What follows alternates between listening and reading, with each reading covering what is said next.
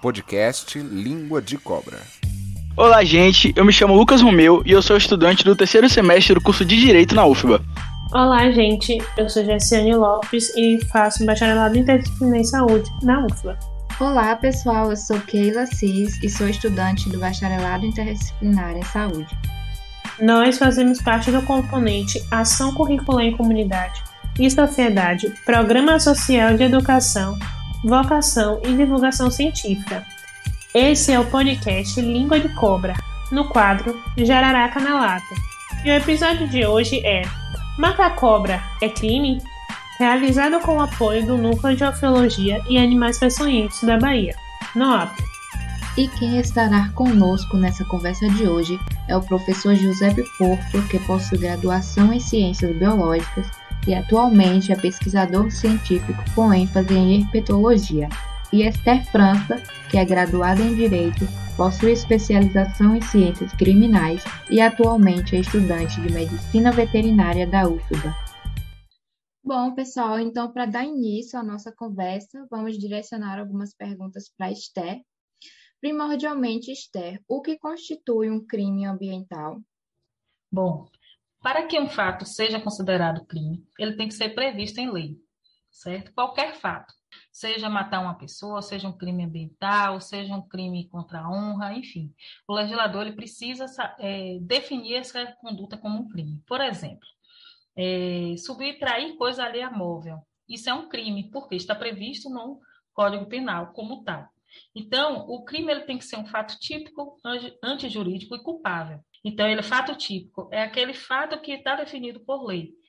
Antijurídico, ele vai de encontro ao ordenamento jurídico vigente, certo? E culpável porque aquela pessoa que cometeu o crime, ela pode ser responsabilizada por isso. Isso é uma definição geral de crime, mas quando a gente fala de crime ambiental, é qualquer conduta que vá de encontro ao que está previsto na proteção do meio ambiente e que esteja definida como crime.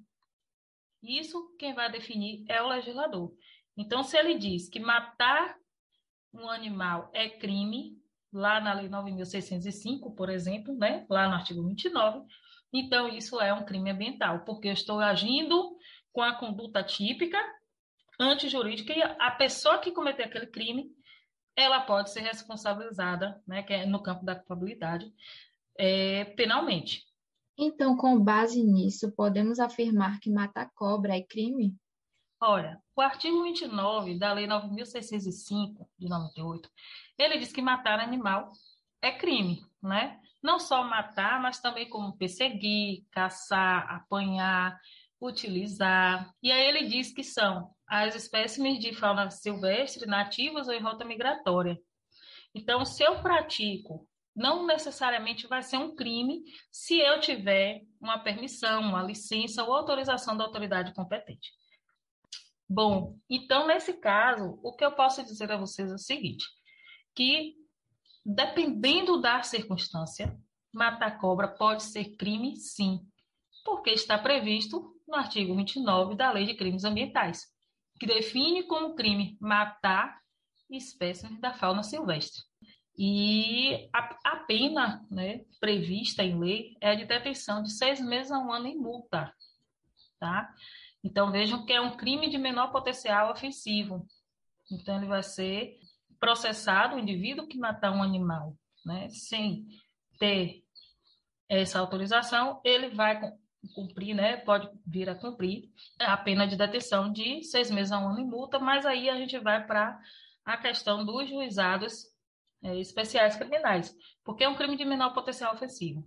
Então, o processamento vai pelo juizado, certo? Se, a, se for né, apenas essa conduta matou um animal, e ele pode converter isso em penas é, alternativas, então, a pena ela tem duas, ela tem dois, dois objetivos, que é, ao mesmo tempo, é punir pelo, né, pela infração penal, mas também tem aquele caráter educativo, socializador.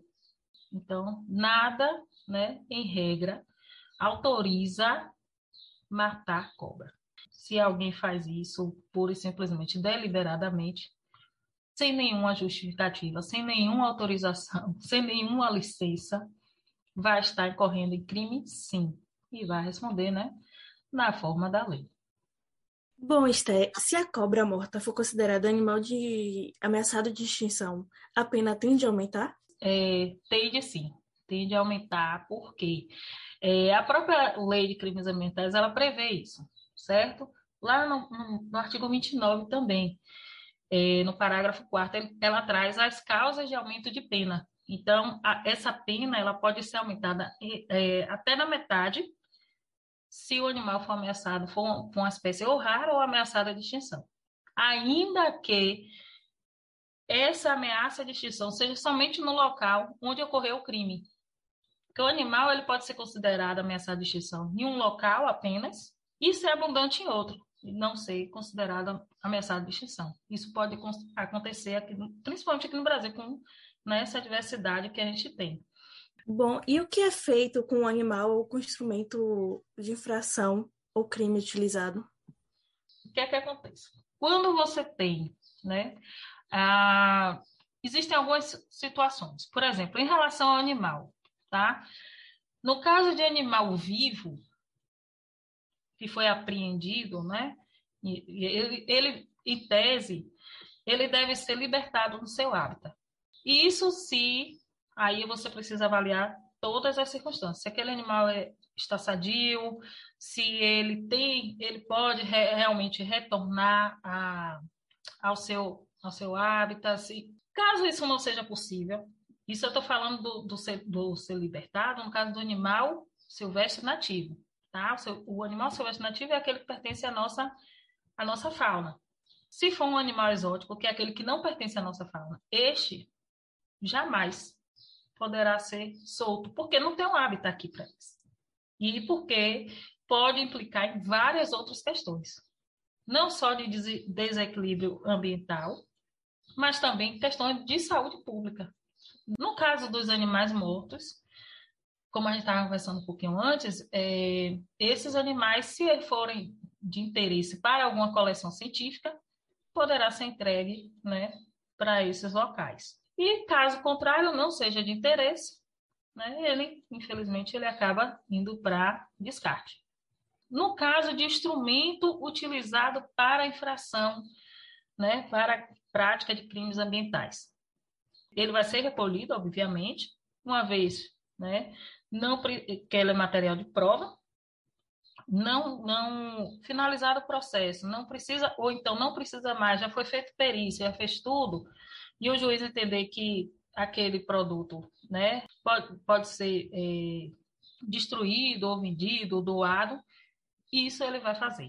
No caso, né, a depender da situação, os, os não perecíveis serão é, doados para instituições, de um modo geral, né, científica, cultural, educacional, ou então vendidos. Mas aí, quando, quando esses, esses instrumentos, né, eles for, forem vendidos, a gente precisa descaracterizar ele. Então, faz um processo de reciclagem, descaracteriza, né, para que não leve aquela coisa do foi um instrumento de crime, né, e pode ser vendido, certo? E os produtos, subprodutos, se ele puder, ele será doado, né, e se não puder, ele será destruído.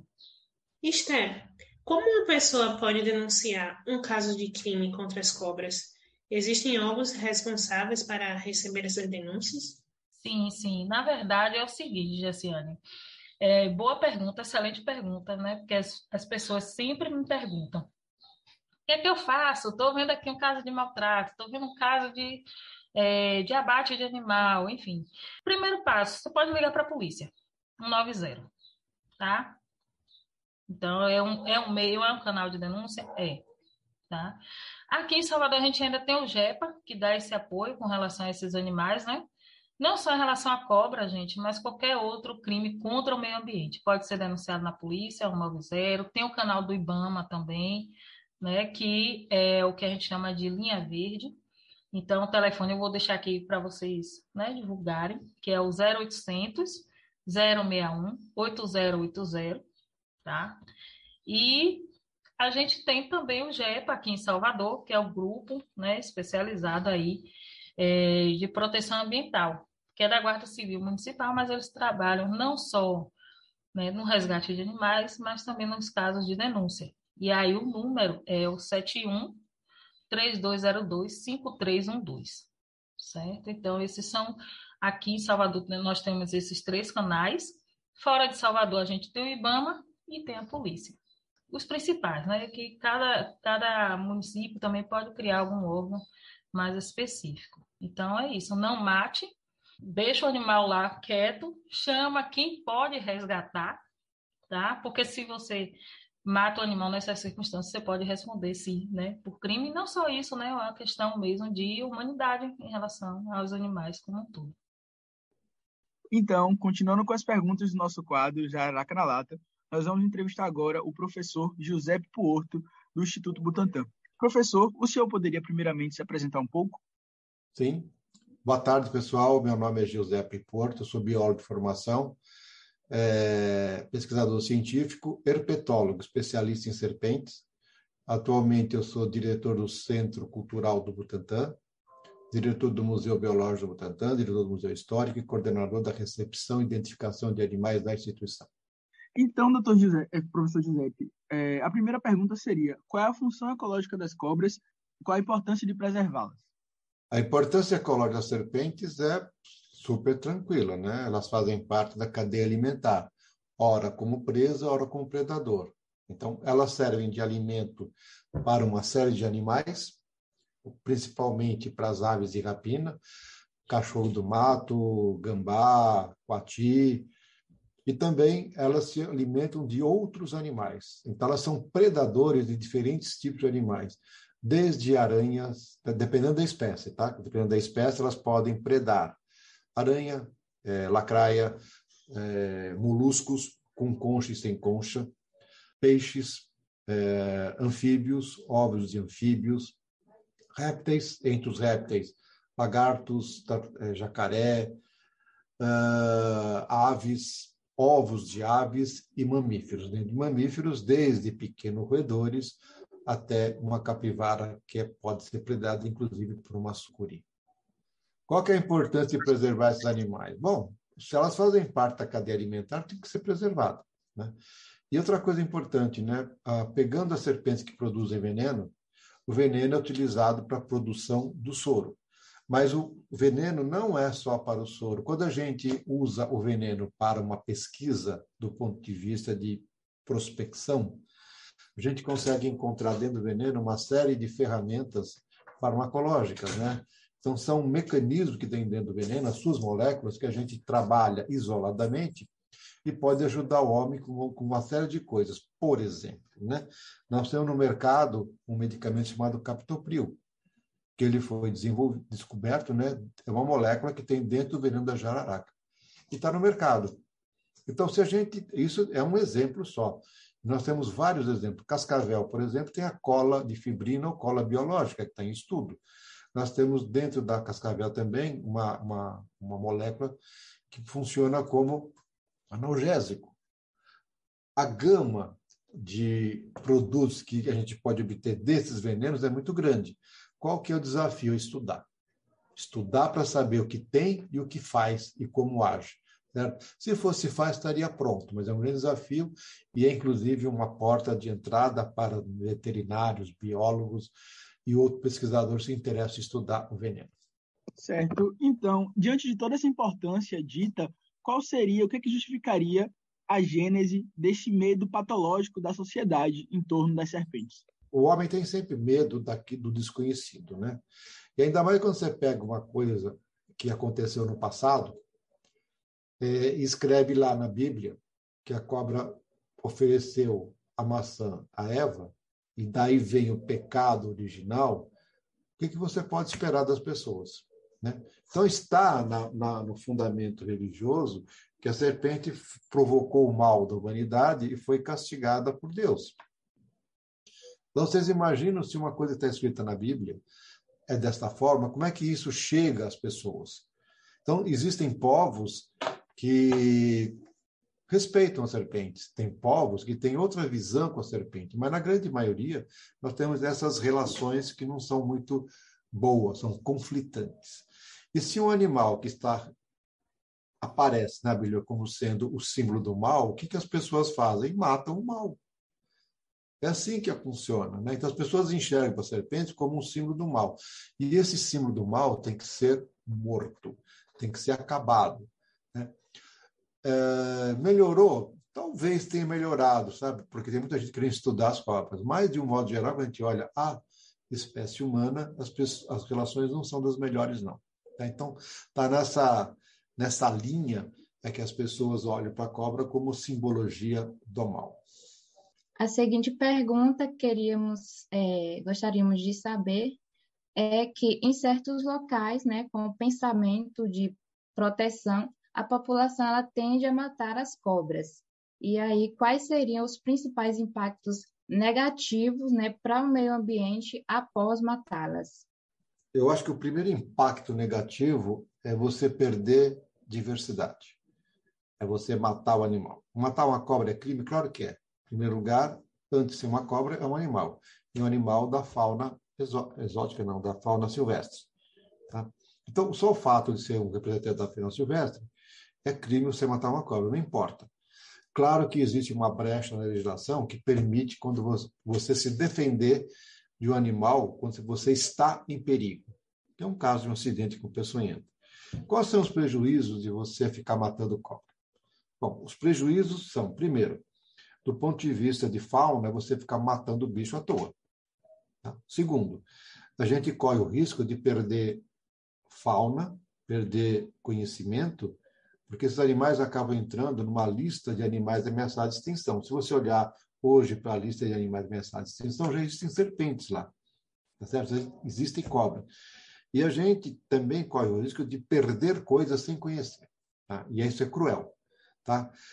A gente sabe, a gente entende que quanto mais a cidade cresce, precisa plantar, quanto mais a cidade cresce, precisa morar, né? e quem paga um preço alto é toda a biodiversidade, é toda a parte ambiental. E o que acontece quando você fica perdendo serpentes? Você está perdendo vida. Tá? E a gente também fica muito preocupado com o fato desses animais serem mortos indiscriminadamente por falta de conhecimento. Ou por quê? Porque o mito que prevalece e não as informações que são passadas. E outra coisa, né? Falei agora há pouco. Se a serpente faz parte da cadeia alimentar, né? Quando você altera esses, esses valores da cadeia, alguém vai ter prejuízo. Qual que é o prejuízo, por exemplo, de você matar um monte de cobra de uma certa região. Bom, aquelas que comem roedores, vai fazer com que os roedores aumentem. Um outro prejuízo é você colocar cobra de um lugar no outro. Então, as exóticas do, daquele ambiente. Se não tem predador, o que, que ela faz? Ela se desenvolve. E vai trazer prejuízo. E tá aí tá também a gente gostaria de saber é, quais são as, as serpentes mais comuns que encontramos no meio urbano de Salvador e se algumas delas têm importância médica. E também é, pedir para você explicar rapidinho esse termo né, usado de é, importância médica. Salvador, pelo que eu sei, é, existe bem próximo à, à parte urbanizada da cidade, Cascavela né? Do Risco Cascavel, tem Cascavel. É porque eu já fui aí e já vi. E também deve ter a Botropis, a Botropis leucurus, a jararaca. Tá? E deve ter também algumas corais. Então, veja, esses animais estão presentes porque eles ainda conseguem espaço para viver. Vai chegar o momento, que foi o que aconteceu aqui em São Paulo, a cidade cresce tanto que falta espaço para elas viverem. Então, elas vão desaparecendo, certo? É, isso é cruel? É cruel, mas faz parte da, da, da, do crescimento de uma cidade. Tá? O termo correto é, é, o que eu uso, não é serpente de importância médica, é serpente de importância em saúde. Né? Por quê? Porque eu fui atrás desse termo porque eu usava a importância médica, né? Mas um acidente ofídico, ele deixa de ser somente um problema médico e pode ser um problema de saúde quando você tem diversas coisas acontecendo. Né? Você tem pessoas que, que são acidentadas tem um acidente, é uma importância médica local, assim, acabou. Mas tem pessoas que têm problemas sérios de saúde por esses acidentes, tá? inclusive podendo levar à morte. Né? E quando você envolve num acidente diferentes ações para controlar aquele problema, ele não é somente médico, é de saúde, né? que é o termo que está sendo aceito ultimamente. Tá bom. Então, é, para finalizar, é, qual seria o conselho a ser dado hoje aos cidadãos é, do que fazer ao se encontrar uma cobra ou um animal peçonhento em sua residência ou próximo de sua residência ou também em locais públicos? Bom, primeiro, eu sempre falo uma coisa, né? Quando você encontrar uma serpente, independente dela ser perigosa ou não, mantenha calma, tá? Hum. Porque se você não manter a calma, você vai sair correndo, vai fazer besteira. Não se preocupe muito em não manter a calma. Mantenha a calma, porque isso vai ser muito benéfico para você. Se por acaso você der de cara com uma serpente e ela sair correndo e for embora rapidamente, com certeza não era peçonhenta.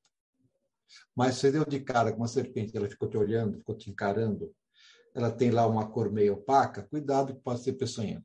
Tá certo? Aí o que, que você faz? Você vai matar o bicho? Não, não chame. Não, não faça isso. Peça ajuda. Se você estiver na área é, urbana de Salvador, peça ajuda para alguém olha, chama o bombeiro ou chama uh, o Centro de Controle de Zoonose ou chama a Defesa Civil, não sei. Chama alguém para fazer essa retirada do animal corretamente. Se você, por acaso, quiser, é, você que eu digo é genérico, tá? Capturar esse bicho, primeiro saiba como fazer.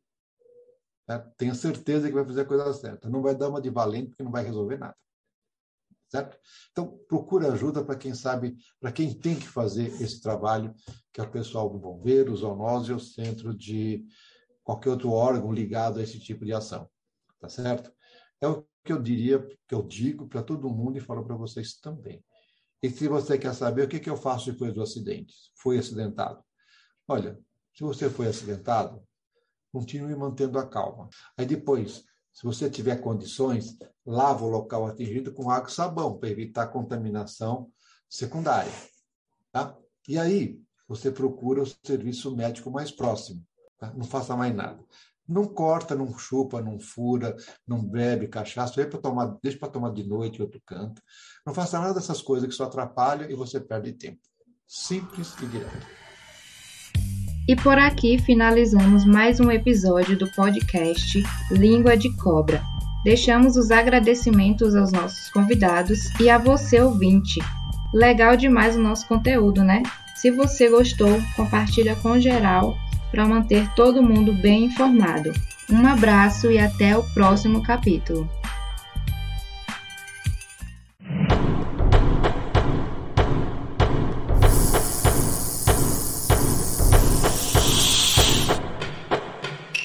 Podcast Língua de Cobra.